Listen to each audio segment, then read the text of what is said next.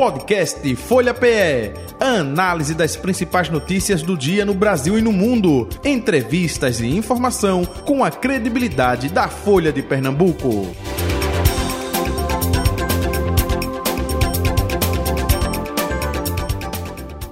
O nosso convidado é o deputado federal do Partido dos Trabalhadores, Carlos Veras, com a gente a partir de agora. Deputado, o que a gente pode é, falar com relação ao grupo de trabalho eleitoral, né, realizando encontros por todo o Brasil com vistas a 2024? Aqui em Pernambuco não é diferente. E o senhor também como protagonista aí das decisões do Partido dos Trabalhadores. Como é que está justamente essas incursões aí pelo interior do Estado? Então, primeiro a gente tem a, a sorte, a honra né, e, e, a alegria de ter o nosso senador Humberto Costa como coordenador nacional é, do GTE, do Grupo de Trabalho Eleitoral, e também responsável por acompanhar aqui o estado de Pernambuco. Nós aproveitamos agora, o ano 2023, que foi definido pela direção nacional, para realizar as plenárias de renovação dos mandatos é, dos diretórios municipais e aproveitamos para, nas plenárias, fazer esse debate sobre a reestruturação, reorganização do partido, o novo momento que vive o partido hoje, para a gente poder fortalecer os diretórios municipais, a nossa base, a militância em cada município, para que o PT esteja sempre à disposição e seja uma alternativa é, de governo nos municípios do estado de Pernambuco.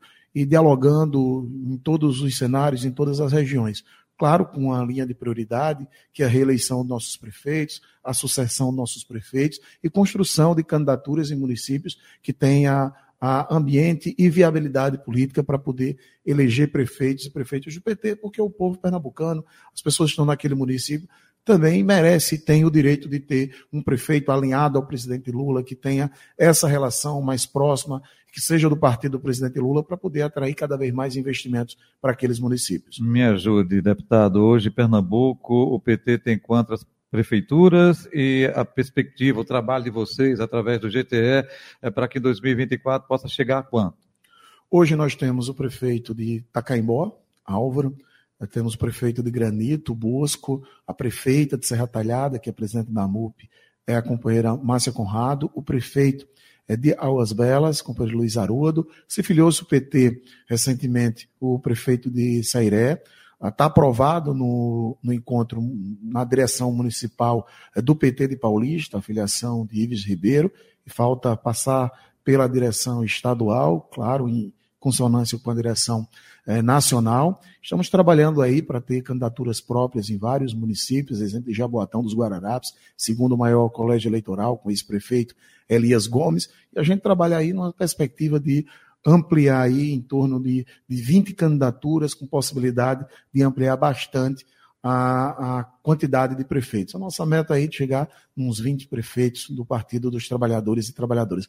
Há quem fala, como nosso presidente Dorel, de chegar a 30 uh, eh, prefeitos eleitos. Né? Ele tem trabalhado muito incansavelmente para que essa meta chegue, mas eu, nas minhas contas, eu acho que a gente já consegue aí chegar de 20 a 30 prefeitos eleitos e eleitas. Então, com o Ives, eu contei aqui seis atualmente, não é isso? Com essa mudança, a provável mudança dele para o Partido dos Trabalhadores, não é isso? Exatamente. E tem outros prefeitos já no exercício do, do mandato que estão uhum. em diálogo permanente com o senador Humberto Costa, com o deputado Doriel, com o deputado João Paulo, com a deputada Rosa Amorim, que será a nossa candidata a prefeita no município de Caruaru. É, ah, outros prefeitos, com, que estão em debate também com a nossa senadora, a Tereza Leitão, então um conjunto é, do partido é, está discutindo, as nossas heranças discutindo, inclusive, esse fortalecimento e ampliação da nossa base. Agora, para se chegar a 20, vou ficar no 20, não vou ser tão otimista como o presidente Doriel, é, de 30, não, mas vamos trabalhar aí é, é com 20. É, para se chegar a isso, o governo federal tem que estar eh, justamente é, mais presente nos municípios, é, efetivamente, é, com projetos colocados em práticas, com ações efetivas. Esse ano de 2023, estamos a dois meses ainda do término do ano, praticamente, a gente pode dizer que foi um ano conturbado, não é? Aquilo que foi prometido em campanha ainda não foi colocado em prática com é, esse processo de colocação em prática até outubro do ano que vem, o senhor acha que dá para chegar a esse número de 20 prefeitos eleitos aqui no estado de Pernambuco? Primeiro é bom lembrar que nós assumimos o governo é, federal e nós estamos no ano 2023 ainda com o orçamento de 2022, do governo anterior. Ainda em dezembro de 2022, nós aprovamos a PEC da transição, que nos deu condição de fazer alguns investimentos importantes. E algumas ações que nós prometemos em campanha, nós já trouxemos e recuperamos. Nós recuperamos o Bolsa Família, que é o maior programa de distribuição de renda. Um programa que está ali é, conectado com a saúde, com a educação, com as crianças vacinadas, com as crianças na, na escola. Ah, nós temos o, o retorno do novo PAC, só para Pernambuco é mais de 91 bilhões de reais. Nós temos a recuperação uh, das BRs, nós temos a, a, retomada das obras paralisadas, de escolas, de creche. Nós trouxemos de volta o programa Minha Casa, Minha Vida. Aqui no Recife, a quantidade de recursos já liberados pelo governo do presidente, inclusive, para poder ajudar na questão das encostas, para que nas chuvas as pessoas não percam as suas residências, as suas vidas. Um conjunto de ações feitas pelo governo uh, do presidente Lula. Nós retomamos o Plano Safra com mais de 79 bilhões de reais. Nós trouxemos de volta a farmácia popular, o Mais Médico. Então, um conjunto de ações e programas importantes que existiam no governo do presidente Lula e da presidente Dilma, que foram desmontados nos últimos é, é, seis, seis anos, nós estamos num processo de reconstrução, nós estamos recuperando. É como se sua casa tivesse sido derrubada, tivesse sido destruída e a gente está reconstruindo. Não tenho dúvida que o ano 2024 nós teremos muito mais ações, muito mais investimentos para Pernambuco e para, e para o Brasil. Uhum. Nessas plenárias que estão acontecendo, não é? É, existem várias tendências dentro do Partido dos Trabalhadores, do PT, não é? é qual a que está é, hegemônica? É, qual a que está tendo uma tendência de aproximação com outros partidos, até aproveitando, já colocando a capital pernambucana dentro desse contexto? É justamente aqui, é, está aliado ao PSB com o nome na vice, é isso, deputada? Olha, primeiro nós estamos vivendo um ambiente de muita unidade, de muita harmonia, de muita tranquilidade no PT de Pernambuco. Não há disputa entre as forças políticas. Nós conseguimos, inclusive, renovar ah, as direções, já para que a gente não tivesse uma, uma disputa ah, nesse período que antecede as eleições municipais, do comando do partido. Então, uhum. estamos todos nós, juntos, todas as forças políticas, com um cenário novo, que nós estamos dentro de uma federação, com o PV e com o PCdoB, isso é importante ser colocado. Estamos discutindo o Recife, até porque o PT sempre teve um protagonismo muito forte nas eleições municipais do Recife, seja com participação no segundo turno, disputando o segundo turno, ganhando as eleições, seja com votações expressivas. Nós estamos em uma aliança municipal onde o PT compõe o governo municipal, com a Secretaria de Meio Ambiente, com o companheiro Oscar, e com a Secretaria de Habitação, com o companheiro Hermes. Esse é um debate que nós estamos fazendo. O PSB é vice do presidente Lula, nós temos uma aliança não só é, local no município, mas também é, nacional.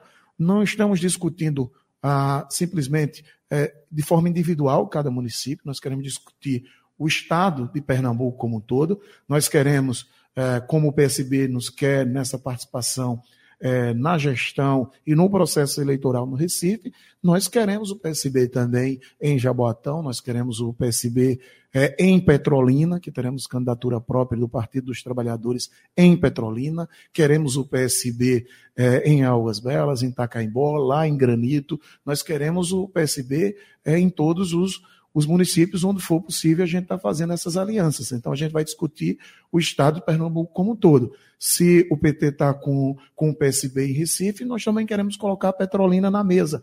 Queremos também o PSB com a gente é, no município de Petrolina para fortalecer as oposições, o campo é, de esquerda no município tão, tão importante. Então, tudo isso nós vamos estar debatendo e o PT tem nomes e tem quadros qualificados para poder ajudar e qualificar cada vez mais a gestão do prefeito é, é João Campos. Uhum. Agora, deputado Carlos Veras, é, Petrolina, eu acho que vocês estão é, é contando aí, mas é, deve ser cortado isso aí, né?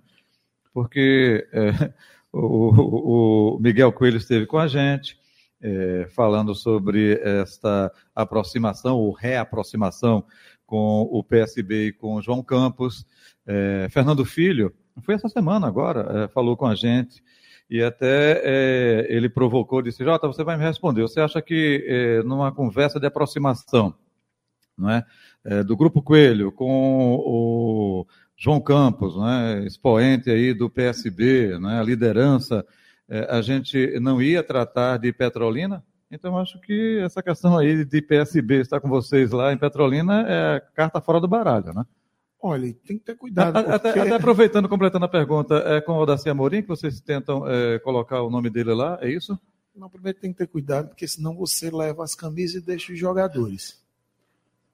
Então, só as camisas não joga, não ganha, não, não ganha jogo. Dificilmente o deputado federal Lucas Ramos vai apoiar a, o prefeito Simão para a reeleição.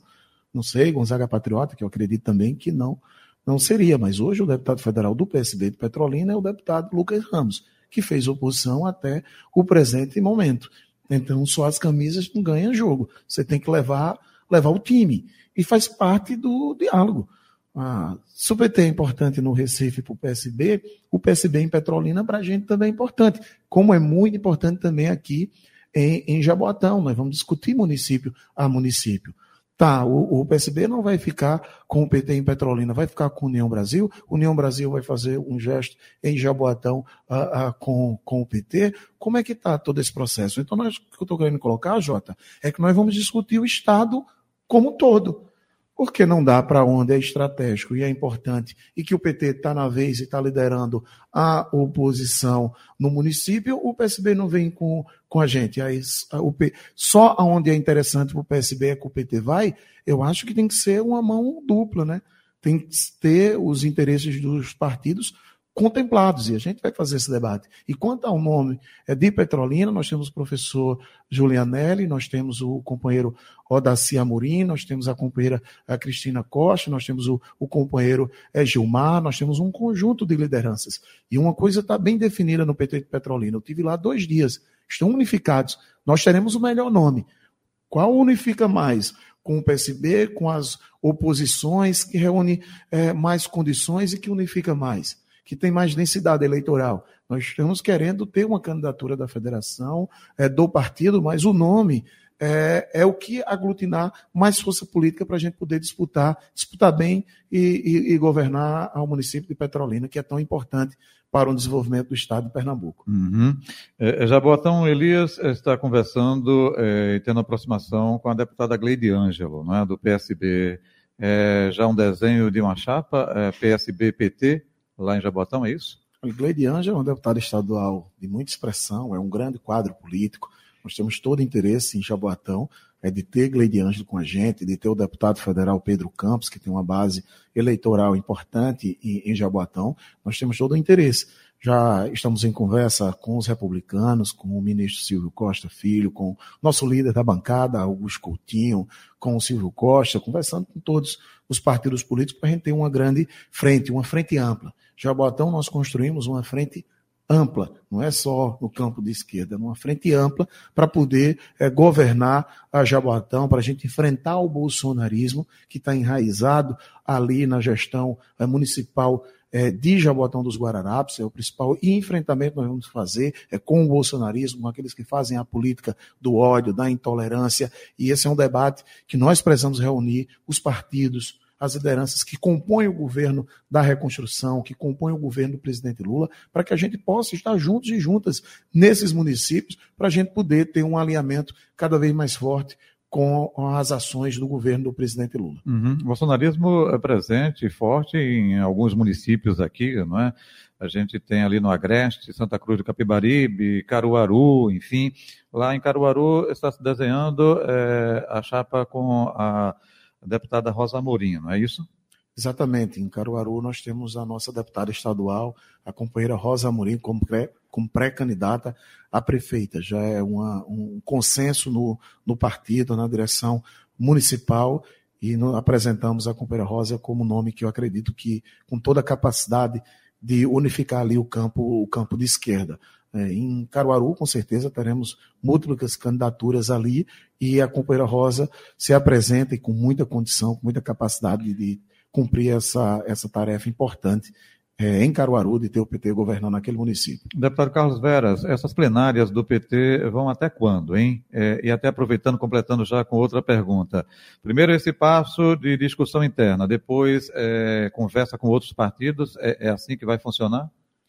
Assim está funcionando, né? Eu acredito que até o final do, do mês a gente tem todas as plenárias é, é, concluídas se a gente não já concluiu, porque tem a questão do PEDEX. Se tiver algumas pendências menores para a gente poder concluir todas as, as plenárias, mas o prazo era até o final do mês do mês passado. A nossa secretária de organização, a companheira Ângela, tem acompanhado muito de perto todas essas, essas ações. E a gente está fazendo um pouco paralelo. A prioridade agora é a organização interna, essa construção interna é, do partido nos municípios, através das plenárias, mas também, paralelamente, a gente já tem feito algumas conversas, alguns diálogos com alguns partidos que são estratégicos nesses municípios. O senhor acha que é, o senhor falou dessa luta né, contra o bolsonarismo, citou Jaboatão, enfim, é, um exemplo. É, eu falei de Caruaru, Santa Cruz de Capibaribe. O senhor acha que vai ser uma tendência novamente nas eleições de 2024, essa disputa acirrada entre bolsonarismo e lulismo, petismo e PL, enfim, ou por ser é, algo mais é, local, é mais justamente no próprio ambiente do município, da cidade, que vai desenvolver é, essa disputa, hein? O cenário nacional vai influenciar? Eu acredito que sim, nós teremos uma eleição muito nacionalizada, Jota, é, principalmente aqui na região metropolitana. E ao se tratar de Jaboatão, você tem ali o berço do PL, o berço do bolsonarismo. Então a gente faz o enfrentamento. Hoje é o principal reduto do bolsonarismo e a gente vai fazer esse enfrentamento. E eu não tenho dúvida que Jaboatão será uma eleição muito nacionalizada. E no recorte local, nós temos o exemplo da gestão exitosa do ex-prefeito Elias Gomes, que será é, comparada, inclusive, e eu não tenho dúvida que temos aí muita vantagem na capacidade de gestão pública do companheiro Elias Gomes. É, em Caruaru, nós teremos candidaturas do, do bolsonarismo lá, em Caruaru, e teremos a candidatura da reeleição do, do prefeito e teremos a candidatura nossa do, do PT. Então, dependendo dos municípios, e principalmente na região metropolitana, você tem uma eleição mais nacionalizada. Os menores municípios têm a nacionalização da eleição, mas o recorte local às vezes fala a, a mais alto. Mas nós teremos nesses municípios as duas coisas. Uma a, não vai deixar de existir, a outra agora com a tendência mais forte, que é da a, é, nacionalização das eleições. A senadora Tereza Leitão esteve com a gente recentemente, acho que há uns 15 dias, e sexta-feira passada foi o senador Humberto Costa, né? E eu fiz a pergunta para ambos é, com relação à visão deles é, do PT com o governo Raquel Lira, né? Eu gostaria de colher também a sua opinião, deputado, na sua visão. É apenas uma aproximação institucional, não necessariamente. Como é que o senhor vê essa relação PT, governo Lula, e o governo Raquel Lira aqui em Pernambuco, hein?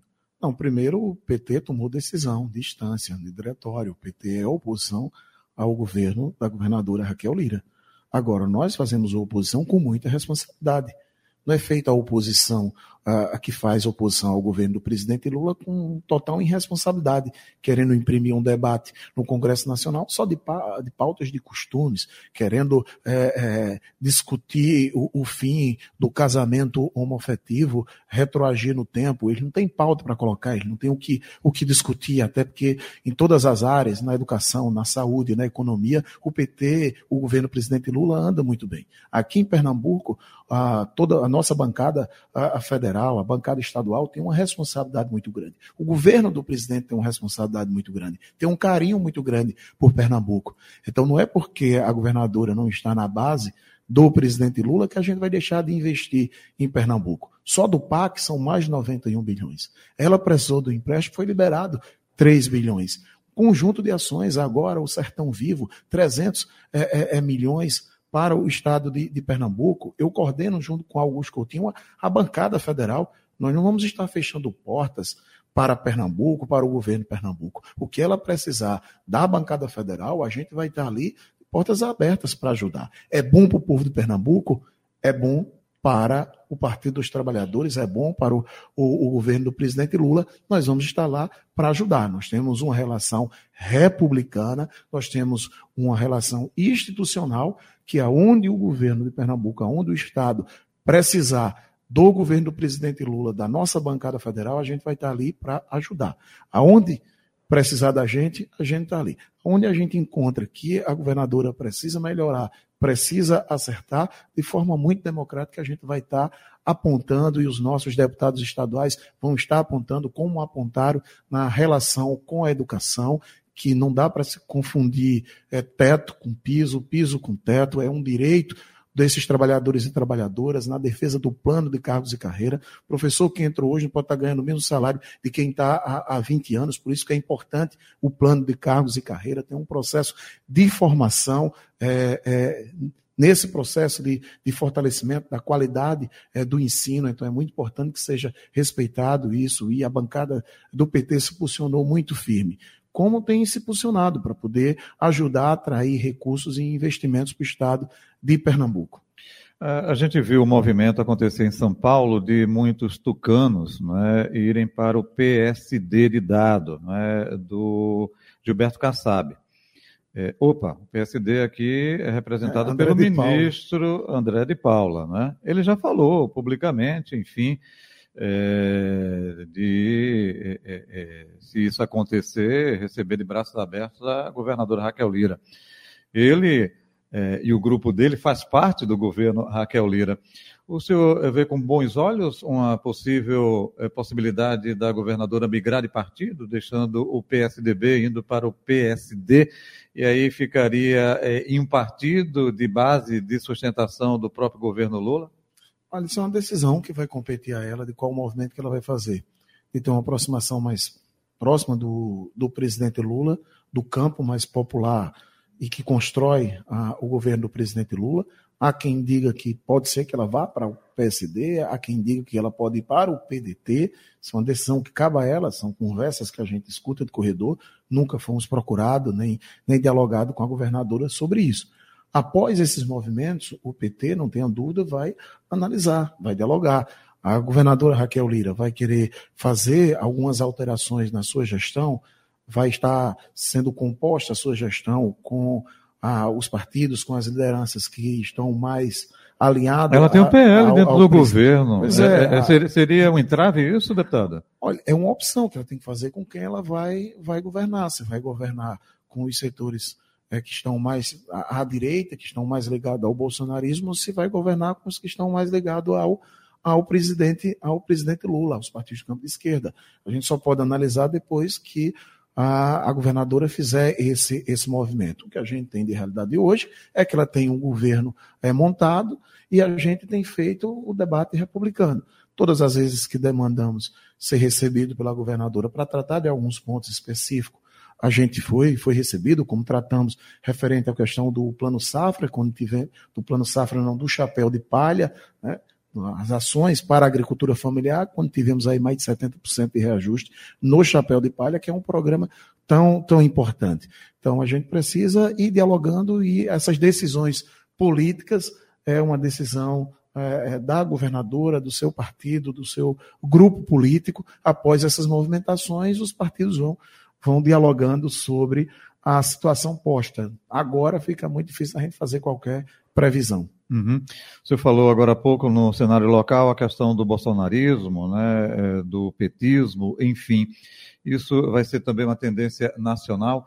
E até aproveitando, tem algo uh, curioso acontecendo no Paraná, né? É, investigações com relação ao senador atual, né, Sérgio Moro, lá do Paraná, que a candidatura dele é, é caso, né, o mandato, melhor dizendo, não a candidatura, o mandato dele é, pode ter a cassação, assim como aconteceu com o deputado Dallagnol. E aí já é, se fala numa possível corrida para uma nova eleição de Senado é, lá no Paraná. E já estão fazendo pesquisas, viu? Já tem nome postos. E dos nomes que estão postos aí, caso é, o Sérgio Moro perca é, o mandato, Aí tem, liderando na pesquisa, Michele Bolsonaro. ela não tem ainda vínculo lá com o Paraná, não tem endereço, né? É lá no Paraná, mas o nome dela aparece no topo da lista. E em seguida tem outros nomes: Álvaro Dias, Rosângela Moro, é, e a presidente do seu partido, Gleisi Hoffmann, que também, numa situação como essa, colocaria o nome para concorrer ao Senado. Então, são duas perguntas. Uma, o caso específico do Paraná, e outra, essa disputa também nacionalizada nos municípios com relação a lulismo e bolsonarismo. Não, primeiro, eu acho que o Sérgio Moro vai ter o mandato cassado. Ele cometeu irregularidades na prestação de conta, no uso de recursos indevido. Ele era candidato a federal para São Paulo, daqui a pouco saiu candidato a, a senador pelo Paraná. Não dá, não dá para as pessoas brincarem com o domicílio eleitoral da forma que eles brincaram, sem ter nenhuma nenhuma vivência, nenhuma vida nos outros municípios. A, a, a esposa dele foi candidata federal por São Paulo, eles estão separados. Ah, ela mora em São Paulo, ele no, no, no Paraná. Então, veja, ah, tem que se respeitar o, o, eleitorado, tem que, tem que respeitar a, a justiça eleitoral. Na corrida ah, para uma disputa do Senado lá, não tenho dúvida que o nome da nossa presidenta Gleisi Hoffmann vai vir com toda, com toda a força. E no Brasil inteiro, eu acredito que teremos uma eleição nacionalizada entre aqueles que estão no processo de reconstrução do Brasil, com o presidente Lula, e com aqueles que destruíram o país é, durante esses últimos anos com o bolsonarismo, com aqueles que implementam a política do ódio, do, do fascismo, da intolerância, da violência. Esse será o debate que será feito e eu acho que teremos eleições nacionalizadas ah, em todo o, o país, claro que respeitando as questões locais e a capacidade uhum. de gestão que cada campo, que cada grupo apresenta nos municípios. Bolsonaro não está mais no poder, né? Inelegível, enfim. É, na sua concepção, isso atrapalha o bolsonarismo ou não necessariamente? Tem regiões é, como o Sul, Sudeste, até mesmo Centro-Oeste, que o bolsonarismo ainda é muito forte. Não é? O que vocês do PT estão trabalhando nessas regiões desse aspecto? Primeiro, tem diminuído muito o bolsonarismo, mas ainda pode se considerar uma fatia grande da, da sociedade, porque o fanatismo, os fanáticos ah, pelo bolsonarismo é que continua. O fato da pessoa ter votado em Bolsonaro não significa que ele seja um bolsonarista. Se ele tiver o um mínimo de, de capacidade de refletir os cenários, eles viram que foram enganados pelo Bolsonaro. Bolsonaro. Bolsonaro não tem nada de honesto.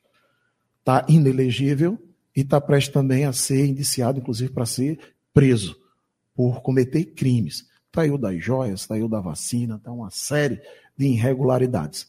Então ele foi meio que desmascarado.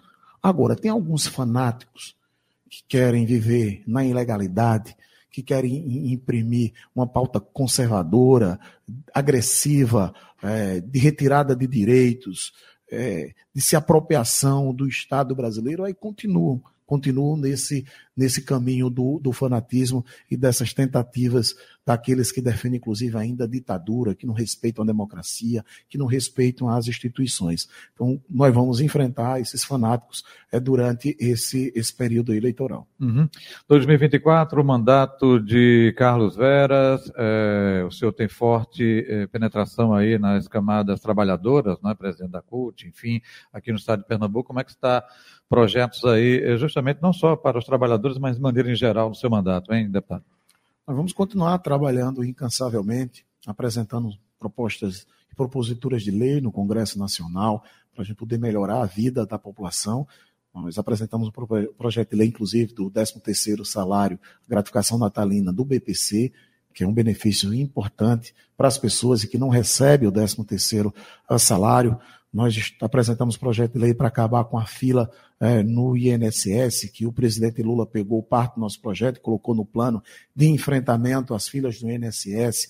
Nós temos uma série é, é, de ações, de projetos na área da educação, na área da saúde, é, da cultura, do fortalecimento da agricultura uh, familiar. Então, em todas as áreas, nós vamos continuar trabalhando, trabalhando na apresentação das proposituras legislativas, mas também humanizando a política aproximando o parlamento das pessoas. Sou o deputado federal que mais roda esse estado de Pernambuco, que está presente em todos os rincões. Que vou no município, falo com o prefeito, mas vou na comunidade indígena, vou na comunidade quilombola, vou lá no assentamento, vou na escola, vou na universidade. A gente trabalha em todos os sentidos. Estamos trabalhando junto com o presidente Lula para ampliar o, o, o, número de institutos federais aqui em Pernambuco, levar às diversas regiões, os campos da Universidade Federal, mas também conseguindo recurso para reestruturar, né, reorganizar, né, fazer toda uma reforma nos institutos já existentes. Então a gente tem trabalhado em todas as áreas, na saúde, na educação, na agricultura familiar, e vamos continuar sendo esse elo de, esse elo de ligação, sendo a voz da classe trabalhadora no no Congresso Nacional. Podcast Folha PE. Análise das principais notícias do dia no Brasil e no mundo. Entrevistas e informação com a credibilidade da Folha de Pernambuco.